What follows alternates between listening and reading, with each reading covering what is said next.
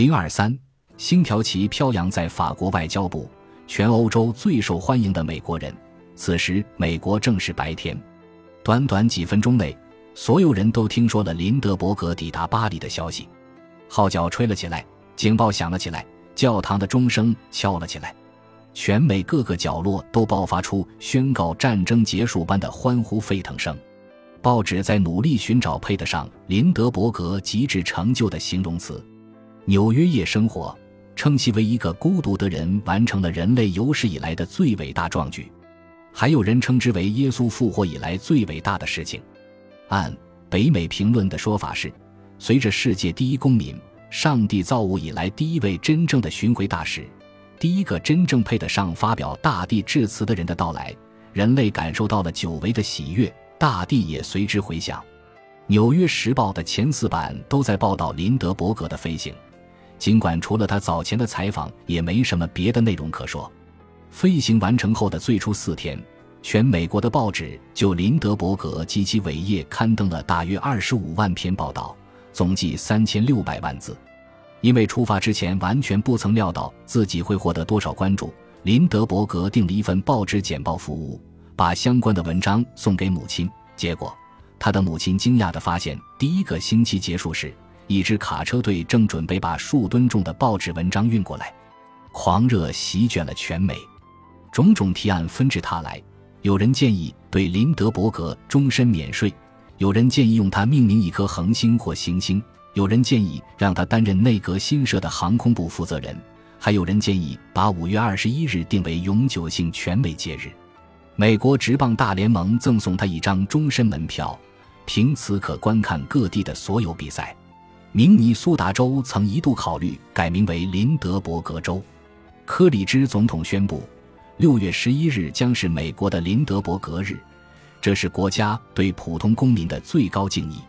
邮局匆匆推出特种航空邮票，林德伯格成了第一个获得如此殊荣的在世的人。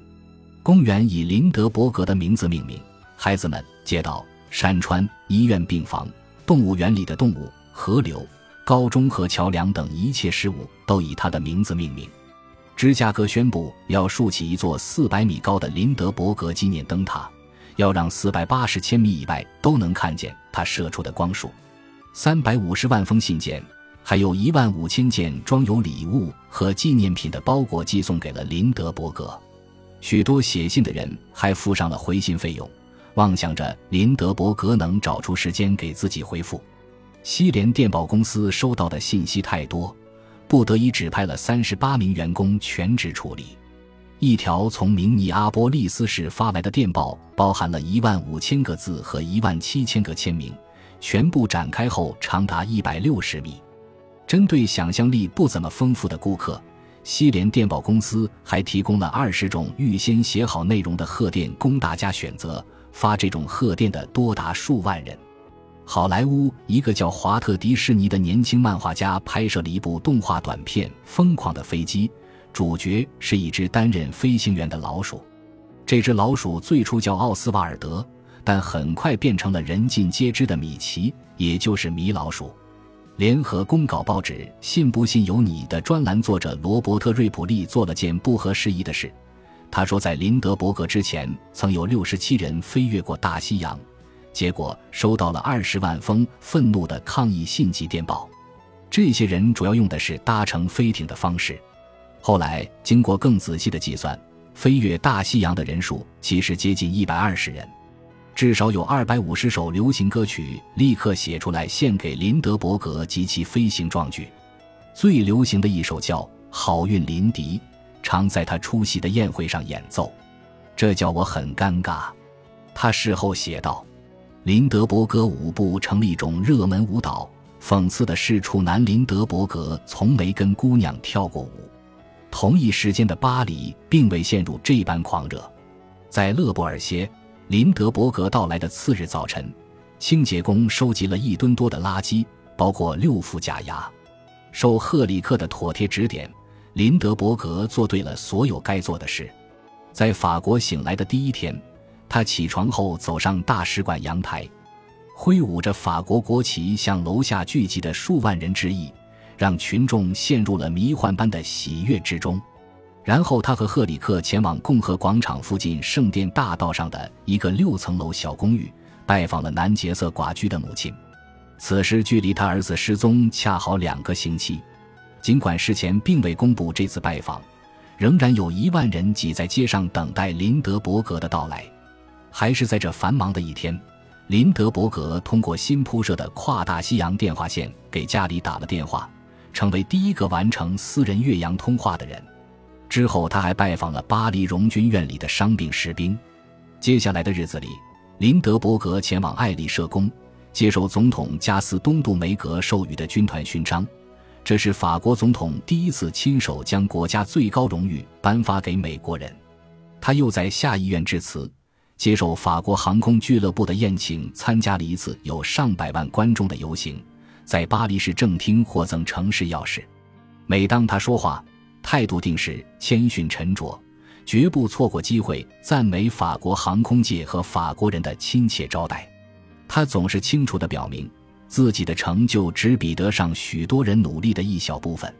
带着喜极而泣的情感，法国人将林德伯格紧紧拥在怀里，他们称他为孩子。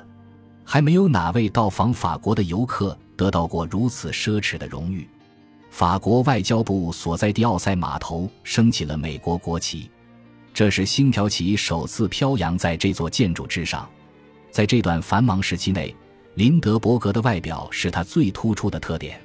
接下来的几天，林德伯格身上的每一件衣服都是借来的。拥有适合他瘦高身材衣服的人可并不太多。虽然出于礼貌和敬畏，记者们对此不予置评，但很明显。林德伯格穿着袖子太短的外套，搭不着鞋面的裤子，走遍了整个巴黎。岳阳飞行完成五天后，林德伯格所到之处，无不聚集起上百万群众。那些天里，每当有群众向他打招呼，他都微笑挥手还礼。但这番情形没能持续太久。五月二十六日，星期四，林德伯格到勒布尔歇机场检查飞机。他遭受了狂欢人群的严重破坏，眼下正进行着精心修复。在机场时，林德伯格借用了一辆法国纽波特战斗机，开着它上天兜了一圈。虽说林德伯格以前从未驾驶过纽波特号，对它的性能拿不太准，但仍完成了一系列的绕圈、翻滚、螺旋式前进、滚筒旋转等空中杂技表演。看着这位地球上最受尊敬和珍视的人开着一架自己此前从未操纵过，而且对其性能一无所知的飞机在天空俯冲、翻滚，法国官员傻了眼。他们朝林德伯格使劲打手势，狠命的上下跳跃，恳求他停止这些危险动作，回到地面。最终，林德伯格平稳的降落了。这大概最能生动的说明以下主张。林德伯格是活在世上的最优秀、最幸运的飞行员。林德伯格打算巡游欧洲，他特别希望访问瑞典，这是他父亲的祖国，然后再飞回美国。他仍然有点迟疑的是，到底应该冒险逆风飞越大西洋回去，还是应该继续往东，横跨亚洲和北太平洋返航？赫里克告诉他，两者都不行。科里芝总统已经派遣了海军巡洋舰孟菲斯号带他回国，好亲自为他授勋。总统希望尽快完成仪式，自己好去黑山度假。林德伯格获准短暂拜访布鲁塞尔和伦敦，履行先前的承诺。值得一提的是，官方答应让他自己开飞机去。伦敦克罗伊登机场有十万多人等候着林德伯格，人太多了，警察都无法清空跑道。因为激动的人群蜂拥到草坪上，林德伯格被迫两次终止降落，因为看不见正前方。这番情形显然让他深感不安。之后，搭载林德伯格的汽车被团团围住，警察们只好让林德伯格躺下，用大衣盖着，告诉人们车里是一位受了重伤的女士，才得以驱散人群。林德伯格总算来到白金汉宫，却被英国国王问的问题给吓了一跳。国王问他飞行途中怎样小便，林德伯格带着一丝丝尴尬解释说，自己专门带了一个便桶以供此用。国王似乎对岳阳飞行缺乏足够的了解，又问林德伯格一共用了便桶多少次。考虑到林德伯格的家庭背景，他一辈子恐怕都没跟任何人讨论过自己的小便问题，此刻却跟英国国王进行着这样的对话。两次，他嘶哑的低声说，仿佛随时都会晕过去。分别是在哪里呢？国王继续问。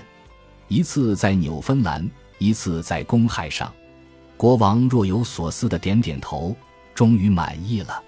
三天后，林德伯格在色堡登上孟菲斯号返回美国，人群崇拜地向他欢呼，他挥手还礼，许多人朝他扔鲜花。所有的法国报纸都写了温暖的告别致辞，希望年轻的美国人一路顺风。之后，法国人的生活恢复了正常。就在一两天后，美国的旅行客车又被扔了石头。到访香榭丽舍大街的游客发现自己很难理解服务员的眼神。事实证明，这只是前奏。这个夏天结束之前，数百万的法国人会前所未有的痛恨美国。美国人走在法国的大街上，将变得不再安全。一九二七年夏天不光是美国最欢乐的岁月，也是相当尴尬的一个时刻。